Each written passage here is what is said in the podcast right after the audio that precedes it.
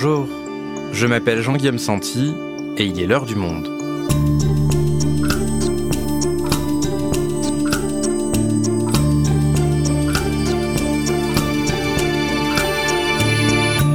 Aujourd'hui, ce sont des élections qui auront encore moins intéressé que la présidentielle, mais qui dessineront le paysage politique, la marge de manœuvre du gouvernement d'Emmanuel Macron et le visage de son opposition pour les cinq années à venir. Le premier tour des élections législatives a lieu ce dimanche et si la campagne a été atone, le résultat du scrutin ne semble pas si couru d'avance qu'on ne le disait au lendemain de la présidentielle. Emmanuel Macron peut-il conserver la majorité absolue? Jean-Luc Mélenchon a-t-il vraiment les moyens d'imposer une cohabitation? Marine Le Pen aura-t-elle un groupe parlementaire puissant? Et à quel point le parti Les Républicains sera-t-il rayé de la carte parlementaire? Élément de réponse à toutes ces questions avec Abel Mestre, journaliste au service politique du Monde. Les élections législatives peuvent-elles rebattre les cartes? Un épisode produit par Majid Benasser, réalisation Florentin Baume.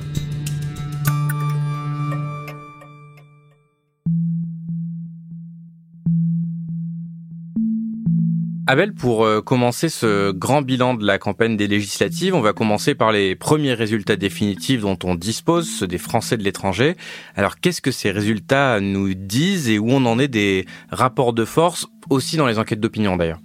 Alors elles disent une chose déjà, c'est que c'est la majorité présidentielle qui euh, vire en tête de l'élection des députés pour les Français de l'étranger, et la majorité présidentielle affrontera dans 10 cas sur 11 euh, la gauche rassemblée euh, autour de la NUPS, hein, donc de la nouvelle Union populaire écologique et sociale. Donc on dit la NUPS, on dit pas la NUPES. Je dis la NUPS. On, a tranché. ok, ok.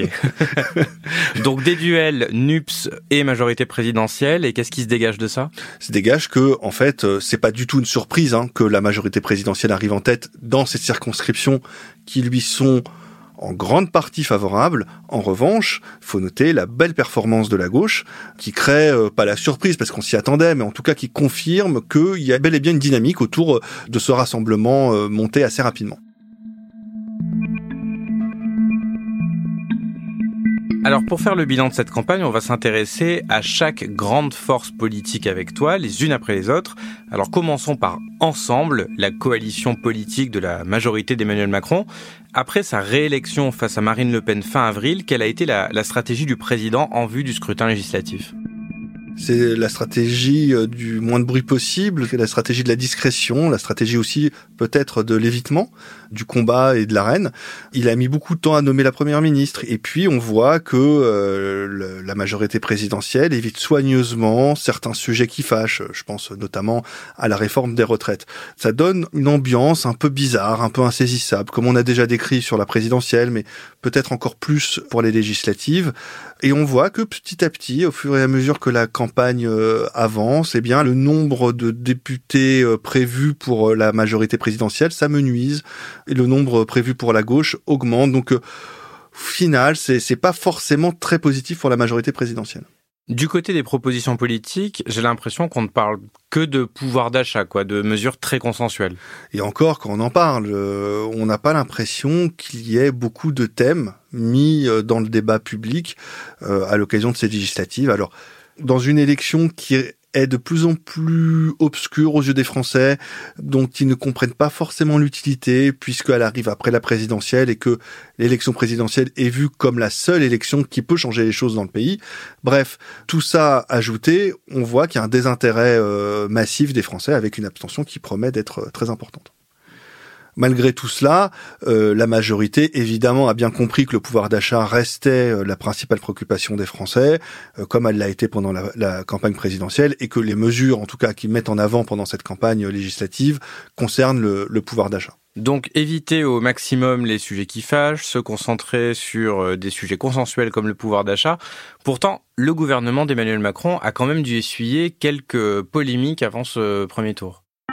Oui, la plus importante et celle qui a le plus marqué, c'est sûrement celle des accusations d'agression sexuelle visant Damien Hamad, le ministre des Solidarités, qui était une prise de guerre, comme on dit, euh, puisqu'il vient de la droite et de LR. Et évidemment, ça a jeté un, trouble, euh, des interrogations autour de, cette nomination. Bon, il est toujours en poste, hein, mais euh, tout dépendra des suites judiciaires de cette affaire. Ensuite, évidemment, il y a eu la gestion ou la mauvaise gestion, ou la gestion calamiteuse, selon les avis de la finale de Ligue des Champions au Stade de France, il y a une dizaine de jours, où on a vu des supporters anglais notamment euh, être à la fois euh, gazés par les forces de l'ordre et puis agressés par des gens. Donc ça a créé une polémique internationale. Hein. Hier, à la Chambre des communes en Angleterre, ils en parlaient encore. Donc ça a jeté un vrai discrédit sur l'action de Gérald Darmanin comme ministre de l'Intérieur. Et donc, euh, évidemment, euh, ça a forcé le gouvernement à sortir de son silence et de cette sorte d'apathie qu'ils avaient euh, pendant la campagne. Alors revenons au scrutin. Le but des macronistes ici, c'est de garder la majorité absolue à l'Assemblée nationale. Est-ce qu'ils sont certains d'y parvenir? Non, on le voit dans plusieurs sondages, hein, la possibilité qu'il n'ait pas la majorité absolue existe. Voilà, c'est quelque chose qui n'est pas du tout de l'ordre de, l'improbable. Qu'est-ce qui se passerait? Ça voudrait dire que la majorité présidentielle devra se retourner vers euh, un autre parti, un autre groupe parlementaire pour devenir majoritaire euh, et faire passer ses lois. En tout état de cause, il devrait se retourner vers la droite et vers le groupe Les Républicains. La question se pose de l'intérêt pour les Républicains d'aller avec la majorité présidentielle, puisque à ce moment-là, ils perdraient toute spécificité et leurs électeurs ne verraient pas trop d'intérêt à voter pour un parti qui se met dans la route du président de la République. Donc pour résumer Abel, Ensemble est en position de force, mais pas autant qu'en 2017 et se fait le plus discret possible pour éviter de perdre des sièges. Oui, exactement. Et du coup, pour remobiliser leur électorat, ils tapent au maximum sur la gauche avec des... Comme on dit, euh, le, un tapis de bombe, hein, puisque euh, rien n'est assez fort pour disqualifier Jean-Luc Mélenchon. Et c'est d'ailleurs ce qu'il a fait lors de sa récente interview à plusieurs titres de la presse quotidienne régionale. Emmanuel Macron, le 3 juin 2022. J'ai lu le programme de la NUPS. Ils y citent 20 fois le mot taxation et 30 fois le mot interdiction, ce qui donne une idée assez claire de l'esprit du programme. C'est un projet de liberté sans doute. Cela ne va pas rendre les gens fous, ça?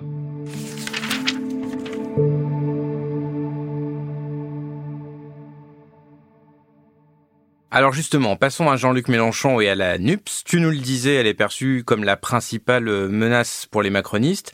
Et on peut dire que finalement, la création de cette nouvelle union, c'est un peu le principal événement politique de cette campagne législative. Oui, c'est clairement ce qui a rythmé même la campagne législative, puisqu'ils ont réussi le tour de force quand même, faut le rappeler, toutes les forces de gauche de gouvernement de s'allier en 13 jours et 13 nuits de négociations, ce qui est très rapide.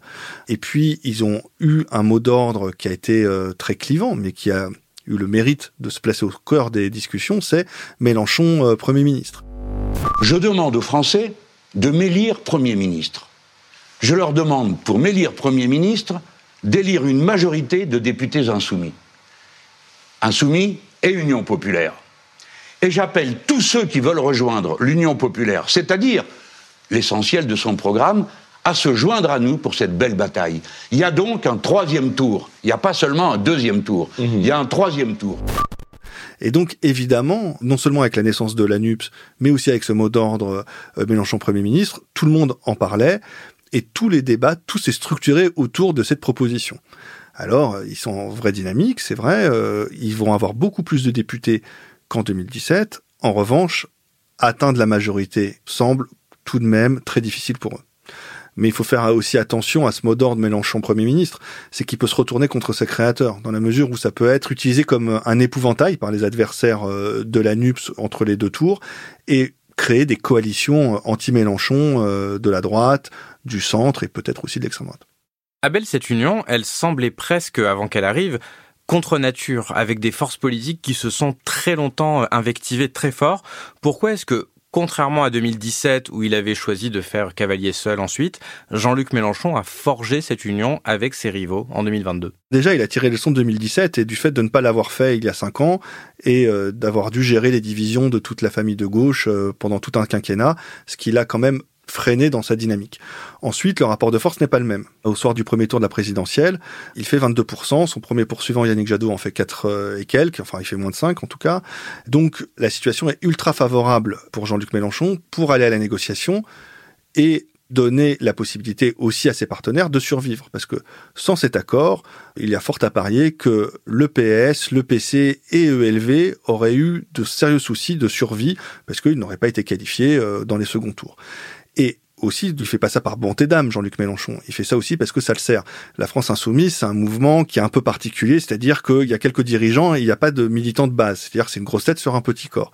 Et donc, il n'a pas d'implantation locale, puisque pendant le quinquennat précédent, il avait choisi stratégiquement d'enjamber les élections euh, municipales, d'enjamber les départementales et de faire euh, un rôle de figuration euh, pour les régionales. Donc, il lui manquait cette implantation que le Parti socialiste, que le Parti communiste et que dans une certaine mesure ELV ont.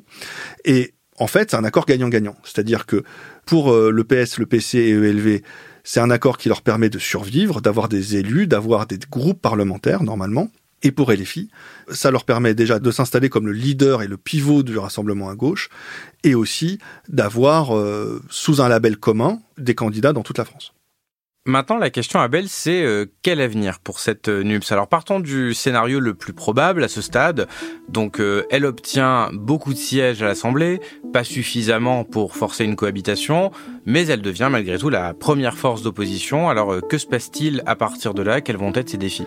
Alors ça va être le défi déjà de survivre aux seules élections législatives. Je m'explique. C'est-à-dire que l'accord de la NUPS a été conclu aussi vite. Pourquoi? Parce que les insoumis ont laissé la possibilité aux différents partis d'avoir leur propre groupe et leurs propres associations de financement. Sans rentrer dans des détails un peu assommants, cela veut dire que demain, à l'Assemblée nationale, il y aura un groupe insoumis, un groupe parti communiste s'il y a assez de députés, un groupe parti socialiste s'il y a assez de députés, il en faut 15, et un groupe ELV. Il n'y aura pas un groupe commun NUPS. Donc, s'il n'y a pas de groupe commun, il y a des possibilités de division, de votes différents.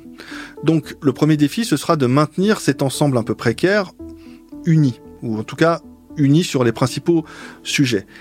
Ensuite, il va falloir résoudre des contradictions, comme on dit. C'est-à-dire que euh, sur des sujets aussi importants et structurants que l'Union européenne, la place de la France dans les relations internationales, ou la question du nucléaire, ou la question de la République, de la laïcité, etc., il y a énormément de divergences entre les différents partis de gauche qui ont signé cet accord. Ce sont des divergences que la NUPS a décidé de mettre de côté pour l'instant en disant, euh, voilà, on les liste, mais c'est le Parlement qui tranchera. Cependant, avoir autant de possibilités de divergence est aussi une occasion pour les adversaires politiques, notamment le gouvernement, de faire voter des textes qui sont clivants à l'intérieur de la gauche et donc de créer des divisions euh, et diviser pour mieux régner. Et alors, dernière question sur la NUP, Sabelle, de 2017 à 2022, le match de la présidentielle semblait plié d'avance. La fin du clivage droite-gauche qui avait fait exploser Emmanuel Macron ne laissait finalement comme possibilité d'adversaire que l'extrême droite de Marine Le Pen. Alors, est-ce que cette gauche revitalisée peut changer cette situation et devenir une force d'alternance crédible, possible en 2027 Tout dépendra de la pérennité de la NUPS. C'est-à-dire que si l'alliance euh, se maintient pendant le quinquennat, si on voit qu'il y a plus de convergence que de divergence, que cette alliance n'est pas contre nature mais plutôt complémentaire, évidemment, ça peut être la force alternative en 2027 puisque Emmanuel Macron ne pourra pas se représenter. Donc il y aura aussi une guerre de succession dans, le camp présidentiel hein, qui va susciter les divisions, les, euh, les invectives, etc.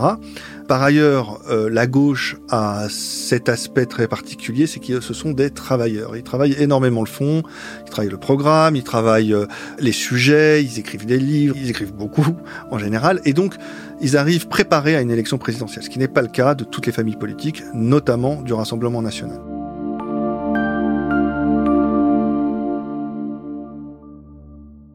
Alors justement, parlons de l'extrême droite. On a très peu vu Marine Le Pen pendant cette campagne des législatives et on a très peu parlé au final du Rassemblement national et de ses idées. C'est étonnant. Comment expliquer ça? C'est assez difficile à expliquer pour être honnête, euh, dans la mesure où euh, on pouvait s'attendre à ce qu'elle prenne la tête de, l'opposition à Emmanuel Macron, hein, puisqu'elle est arrivée au second tour et qu'elle a fait un très bon score. Euh, ça n'a pas été le cas. Son entourage disait qu'elle avait besoin de repos, certes, mais elle a agi de manière assez étrange. Quand Mélenchon disait "Élisez-moi Premier ministre", elle, elle disait, oh non, la logique des institutions, c'est que le président de la République ait une majorité. C'est quand même une drôle de façon de rentrer en campagne. Et puis, euh, elle est rentrée euh, de façon assez poussive hein, en campagne. Il n'y a pas de mot d'ordre, il n'y a pas de thème très important. On n'arrive pas à identifier la campagne du Rassemblement national, en fait. Euh, dans les derniers jours, elle a fait un virage un peu sur l'insécurité, mais Bon, voilà, sans plus. Euh, donc c'est quelque chose de très étrange. Voilà, c'est une drôle de campagne pour le Rassemblement national. Donc ça, c'est pour Marine Le Pen, mais du côté des, des candidats locaux législatifs, on a l'impression que ça n'imprime pas beaucoup plus. Ça, c'est aussi une des difficultés du Rassemblement national, hein, qui n'est pas nouvelle. C'était le cas aussi pour le Front national, c'est trouver des euh, candidats légitimes et sérieux dans les circonscriptions. Et euh, on le voit dans plusieurs vidéos qui sont partagées sur les réseaux sociaux, que parfois les candidats et candidates Rassemblement National sont pas du tout au point sur les grands sujets. Mais alors pas du tout. Et c'est même parfois gênant de les regarder. Comment euh, résoudre cette équation de moins en moins d'argent pour euh, les collectivités euh, locales et une demande de plus en plus forte de services publics ou de services à la population au sens large? En économisant sur des... Sur quoi, justement? Je euh, l'immigration. C'est-à-dire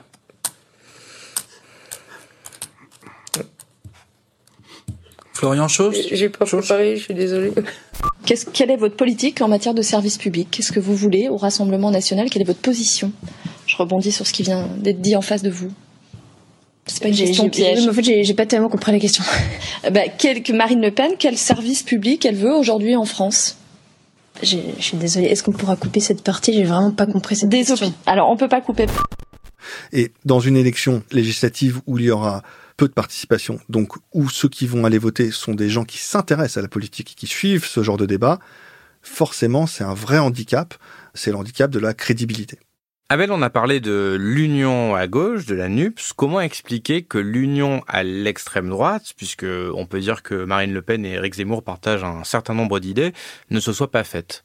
C'est vrai que quand on fait le, parallèle hein, entre les deux, extrémités du, euh, du spectre politique, c'est assez frappant de voir que la gauche arrive en 13 jours à s'unir, alors qu'ils sont lancés des invectives pendant 5 ans et que parfois il y a des détestations personnelles, et que l'extrême droite, elle, a honnêtement très peu de différences de programme, mais ne fait même pas l'effort d'essayer de faire l'union. Ils passent leur temps à s'invectiver aussi, alors avec des pics personnels, des reproches, etc., à tel point que, en fait, ils ne parlent jamais de leur programme.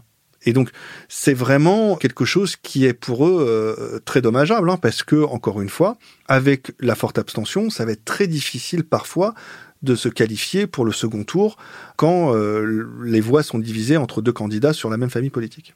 Et on se souvient, Abel, au soir du second tour de cette déclaration d'Éric Zemmour. Hélas, hélas, hélas, c'est la huitième fois que la défaite frappe le nom de Le Pen. Je voyais cette défaite venir depuis des années et ce n'est vraiment pas de gaieté de cœur que je l'annonçais. Ça a joué dans la décision de Marine Le Pen de ne surtout pas s'allier à lui? Mais totalement. C'est-à-dire qu'à un moment donné, euh, c'est quand même bizarre d'avoir des propos extrêmement virulents à l'égard d'une candidate et de son père, parce que c'est quand même ça la vérité. Et puis deux minutes après, d'appeler euh, à s'unir, ça n'a pas de sens. Je veux dire, à un moment donné, euh, faut être cohérent. et puis, si on revient même plus loin dans la campagne présidentielle, Éric Zemmour n'a jamais été tendre avec Marine Le Pen. C'était extrêmement violent, ces pics. Donc, il a débauché sa nièce, il a débauché quelqu'un qui était dans son staff de campagne. Enfin, elle a des raisons de lui en vouloir. Et le Rassemblement national étant ce qu'il est, ils ne sont pas aptes au pardon. Et donc, évidemment, ils préfèrent, je pense, perdre pour faire perdre l'autre. Quoi. Voilà, tant pis. L'essentiel, c'est de faire perdre l'adversaire, quitte à perdre soi-même. Malgré tout, Abel, pour nuancer un peu, le RN, il est quand même crédité de autour de 20-21% des intentions de vote dans les sondages. Il obtiendrait entre 20 et 55 sièges à l'Assemblée nationale. Ça serait du jamais vu dans un mode de scrutin majoritaire à deux tours qui lui est traditionnellement très défavorable. Oui, tout à fait. À l'époque, le Front National, donc l'ancêtre du Rassemblement National, en 86, avait eu un groupe, mais à la faveur de la proportionnelle. S'ils avaient un groupe le 19 juin, ce serait une première, quelque chose de tout à fait marquant. Après, il faut être prudent, c'est-à-dire que sur ce genre de scrutin, euh, les sondages peuvent aussi avoir une tendance à surestimer le score du Rassemblement national, un peu comme ce qui s'est passé au régional, où le RN était donné très haut, avec euh, potentiellement des régions dans son escarcelle, et au final, euh, ils n'ont rien eu. Tout dépend, encore une fois, de l'abstention, puisque l'électorat FN est un des électorats qui s'abstient le plus. Donc plus il y aura d'abstention, plus le RN sera pénalisé. Merci Abel. Merci.